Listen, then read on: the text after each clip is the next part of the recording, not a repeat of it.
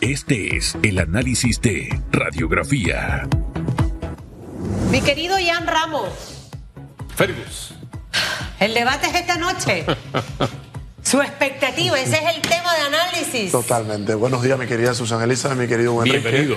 Buenos días a nuestros queridos y fieles televidentes y radioescuchas, a las personas que nos siguen a través de la plataforma digital, a nuestro maravilloso equipo de producción que nos permite estar un día y una semana más con análisis, pasión y objetividad. Llegó el día, lunes 26 de febrero. ¡Wow! Ya está terminando el segundo mes del año, no me lo creo. Este año está volando, máxime por las expectativas que tenemos de que es un año electoral para nuestro país. Y sin duda alguna, un año electoral, eh, una contienda electoral, la cual hoy va a tener un enfoque real, va a tener un impacto. Yo sí tengo altas y grandes expectativas por todo lo que se pueda presentar en el debate y paso a explicar por qué. Hay algunos analistas que indican que este debate no va a tener mayor importancia o mayor relevancia en cuanto a la participación, en cuanto al impacto que vaya a tener en los votantes. Yo en este criterio sí me alejo de algunos y me apego a un sentido distinto y es que este, como los demás debates, van a ser muy importantes. Y es por el siguiente punto que me gustaría traer a la mesa. El actual gobierno, PRD, dirigido por Laurentino Cortizo, si hablamos de estadísticas, si hablamos de números, debemos comprender que llegaron a ganar por tres de cada diez panameños. Tres de cada diez votantes permitieron que hoy el PRD sea gobierno. Lo que tenemos en la palestra realmente en estos momentos es que tres de cada diez panameños no tienen claro por quién van a salir a votar el 5 de mayo. ¿Qué queremos decir con esto? Que estas personas que están indecisas, que la gran mayoría de personas que no tienen clara su oferta electoral, estos tres de cada diez panameños que no saben a quién le van a dar el voto, van a decidir las elecciones. Máxime cuando gran parte de este universo, de este electorado, se centra en la juventud. Luego entonces el debate va a tener una incidencia directa. Ian, pero los debates nunca han tenido una gran incidencia en nuestro país. Bueno, podemos también decir que el pueblo no se había levantado frente a alguna problemática existencial o algún dilema que se hubiese presentado en nuestro país. ¿Y qué pasó en noviembre reciente? Pues claramente se levantó el pueblo máxime o en mayor relevancia, en mayor importancia, fue un levantamiento de parte de la juventud en cuanto a un pronunciamiento que no nos gustó, que realmente no se apadrinó la manera, la forma, el mecanismo y qué se quiso hacer en cuanto a la minera. Luego entonces, ese mismo ruido, ese mismo escándalo que nosotros pudimos ver en esa señal de alerta de cómo la juventud en cómo el pueblo panameño que se levantó y salió a las calles en noviembre próximo, reciente, en cuanto al tema de la minera, se traslada a esas personas que están buscando la mejor oferta electoral. Y es allí donde, creo yo, el debate viene a tratar de sacar a, la que, a las personas que se encuentran indecisas, de sacar a esos votos blandos, de sacar a aquellos que no tienen bien definidos cuál es su figura, puede decirle, oye, yo tengo esta propuesta, yo tengo este contexto, yo tengo este análisis para poder resolver los distintos problemas que se están presentando en el propio debate.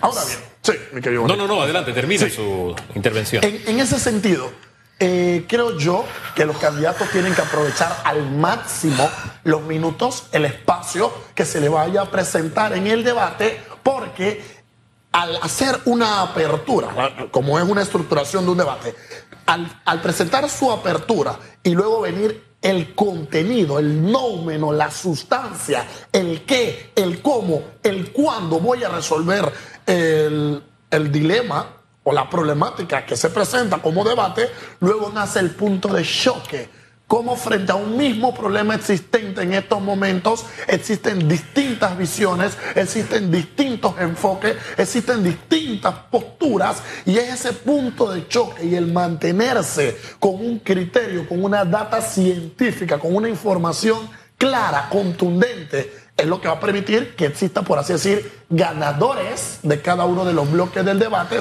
ganadores de cada uno de los puntos de choque al tratar de traer propuestas. Y es lo que esperamos del debate. Propuestas reales y contundentes que se puedan mantener ante los puntos de choque que cada uno de los candidatos, pues estratégicamente, van a intentar de sacar a la luz en este debate.